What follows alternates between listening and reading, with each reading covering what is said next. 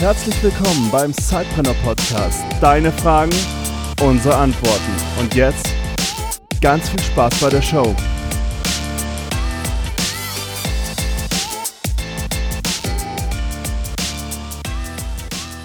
Hallo liebe Zeitpreneure, heute wieder zu unserem Format ähm, Eure Fragen, unsere Antworten.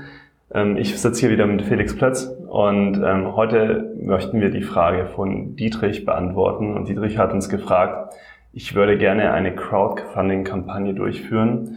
Welche Plattformen eignen sich dafür und was sollte ich grundsätzlich beachten, damit diese Kampagne ein Erfolg wird?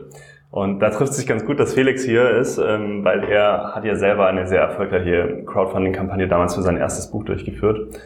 Freue mich, dass er uns jetzt hier ein bisschen Insights gibt und vielleicht auch ein paar Tricks, Tipps, äh, wie man selber eine erfolgreiche Crowdfunding-Kampagne durchführen kann. Ja, hi zusammen. Crowdfunding, sehr, sehr spannendes Thema. Also welche Plattformen gibt es? Es gibt ähm, einige international sehr erfolgreiche. Ich glaube, ihr kennt alle Kickstarter. Ähm, Indiegogo gibt's auch, es ist kleiner. Und in Deutschland ähm, gibt es unter anderem Startnext. Und das ist die Plattform, auf der wir unsere Crowdfunding-Kampagne damals gemacht haben. Welche, welche Plattform sollte ich, äh, sollte ich verwenden? Also natürlich kann man erstmal theoretisch, glaube ich, jede benutzen. Ähm, natürlich, wenn ihr auf, wenn ihr ein Produkt habt, was äh, international Sinn ergibt, also ein deutschsprachiges Buch tut das sicherlich nicht, aber es gibt sicherlich Produkte, die es tun, kann man sicherlich das auf Kickstarter machen und äh, muss sich natürlich vor Augen führen, dass man das Zeug auch dann nach äh, Brasilien und nach Peru und weiß der Geil wohin verschicken muss. Äh, ganz schön viel Aufwand unter Umständen. Wir haben das bei Startnext gemacht und wir haben äh, eine Kampagne gemacht. Wir haben als Ziel 10.000 Euro gehabt und sind am Ende bei 10.400 oder so rausgekommen. Und Dietrich, du fragst ja, was sollte ich beachten, um die Kampagne zum Erfolg zu führen? Mein größtes Learning war, dass man den Aufwand nicht unterschätzen darf das ist richtig, richtig viel Arbeit. Man hat am Anfang so ein bisschen die, das Gefühl oder vielleicht die Hoffnung, naja, die Leute werden schon kommen und mir das Geld geben. Ähm, aber das ist so viel Arbeit, das bekannt zu machen und den Leuten, weil sie, sie erwerben ein Produkt, das noch gar nicht fertig ist. Und wer, wer schon mal was, was auf die Beine gestellt hat, der weiß, wie schwierig das ist, ein Produkt zu verkaufen, was fertig ist. Mhm. Also es ist wirklich das im Quadrat. Es ist so, so schwer. Und ähm, wir hatten damals das Glück, wir haben das 2013 gemacht wir hatten damals das Glück, dass das Timing auch gut war. Es war gerade so, dass Crowdfunding bekannt wurde, aber immer noch nicht so bekannt, dass es jetzt irgendwie komplett jeder wusste, ah ja, Crowdfunding weiß ich Bescheid. Und wir haben super viel PR gemacht. Also wir haben wirklich versucht, die Medien anzuschreiben, von denen wir dachten, die könnten über Crowdfunding berichten und haben uns als Beispiel, als buntes Beispiel, unser Buch ist ja auch Castor, Palmen und Castor Brauxel, also als sehr griffiges, sehr buntes Beispiel, das, das anzu, ähm, äh, zu bewerben. Und da sind auch einige Medien drauf angesprungen. Also wir wurden dann bei RTL präsentiert, Welt am Sonntag hat was gemacht und noch ein Haufen andere. Ähm, das war wirklich das Glück des Timings. Und ähm, deswegen, obwohl ich Crowdfunding selbst gemacht habe, ich weiß, wie viel Arbeit das ist, ist so ein bisschen mein Learning. Ich bin mir nicht so sicher, ob ich das nochmal machen würde. Gerade jetzt, nach ein paar Jahren, wo das Thema vielleicht auch durch ist.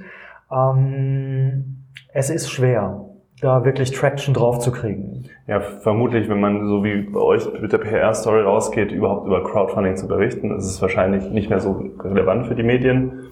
Man muss dann wahrscheinlich, um ein PR-Thema zu sein, dann das Thema selber an sich ziehen. Genau, das, das muss eigentlich in, in jedem Fall. Also wenn du eine total schnarchlangweilige Kampagne hast, äh, dann kriegst du sowieso nicht in die Medien. Ähm, wenn ich eine Crowdfunding-Kampagne heute machen würde, würde ich gucken, wir haben damals das, das Video dazu gemacht. Das findet ihr auch noch bei YouTube. Guckt mal Trailer äh, Palmen in Kasse Brauxel, das ist auch das Original-Trailer finden. Ich würde einfach einen Trailer machen und man braucht für jedes, für jede Crowdfunding-Kampagne ein Video, der einfach wirklich so lustig ist, dass die Leute das teilen. Mhm. Und ähm, versuchen es irgendwie viral zu kriegen, wobei wir das auch versucht haben und wir haben, glaube ich, schon einen ganz coolen Trailer und es hat bei uns nicht funktioniert hat, ähm, ja, dafür nicht funktioniert. Also ich packe auf jeden Fall das Video in die Show Notes. Ja, ähm, oder so. Lass uns das dann einfach nochmal die, die Community auch nochmal anschauen ähm, und mal bewerten. Vielleicht geht's ja jetzt noch viral, wenn jetzt äh, alle darauf zugreifen bringt jetzt für die Kampagne nichts mehr, für die Crowdfunding-Kampagne, aber vielleicht kriegen wir das Video noch viral. Also jeder, der auf das Video geht, ein Like da lässt, ähm, einen Kommentar da lässt, der hilft, das Video nochmal äh, durch die Decke zu schießen. Lass uns jetzt aber nochmal in die Kampagne selber reingehen. Also du hast gesagt, ein ganz wichtiger Punkt war das Timing zum einen das Video ist ein sehr wichtiges Kernelement, wo man überhaupt erstmal sagt, okay, äh, was macht man und ähm, das möglichst ähm, auch interessant rüberzubringen. Genau. Und, und was würdest du sagen, was sind sonst noch so Punkte? Genau, am, am Ende ist das ja ein Pitch. Ähm, und wir haben jetzt in den letzten Folgen viel darüber gesprochen, wie man seine Nische findet, wie man guckt, ob, ob es einen Markt gibt. Und an der Stelle ist das nichts anderes. Du pitchst deine potenziellen Kunden. Das heißt, in dem Video, in all dem, was du schreibst, in der ganzen Kampagne muss das Kundenproblem, muss dein Kunde absolut im, im Zentrum stehen. Also wer das Video anfängt mit, äh, wir brauchen dein Geld, weil wir ein Buch machen wollen und wir müssen den Lektor zahlen und der ist so teuer, dann hast du mich schon verloren. Dann hast du die Kundenperspektive nicht eingenommen. Also du musst, musst sagen, wow, ähm, du bist interessiert an nebenberuflichen Projekten, ähm, ich habe das Buch für dich und ich erkläre dir das, das und das. Ähm, also nimm die Perspektive und die Brille deines Kunden ein und mach dir auch eben nochmal klar, dass er ein Produkt kauft bei Crowdfunding, was einfach nicht existiert und wo er auch das Risiko eingeht, dass das vielleicht niemals kommt. Das heißt, mach deine, deine Packages, deine Pakete, die du anbietest, um dein Kernprodukt herum so attraktiv, so spannend und, und, und so toll, ähm, dass die Leute auch wirklich Lust haben, das zu kaufen. Ähm, das, das würde ich euch auf jeden Fall mit auf den Weg geben. Also versetzt euch in den Kunden, seid wirklich kundenzentriert ähm, in Bezug auf sein Problem und was, was also macht's ihm, macht's ihm leicht, macht, macht ihm eine Freude. Der muss das, der muss das kaufen wollen. Das kauft keiner, weil er euch gerne hat oder weil er euch einen Gefallen tut. Die kaufen das aus reinem Egoismus, weil ihr Problem gelöst wird. Und das ist auch richtig so. Dann lass uns als letzten Punkt noch, ähm, was ich auch oft gehört habe, was ein wichtiger Punkt ist, die Zeit für so eine Kampagne. Also wie lange sollte die gewählt werden? Sind es am besten drei Monate? Sind es vielleicht nur sieben Tage? Man hat ja oft diesen Effekt, dass man am Anfang so einen Push hat von der Finanzierung und dann hinten raus.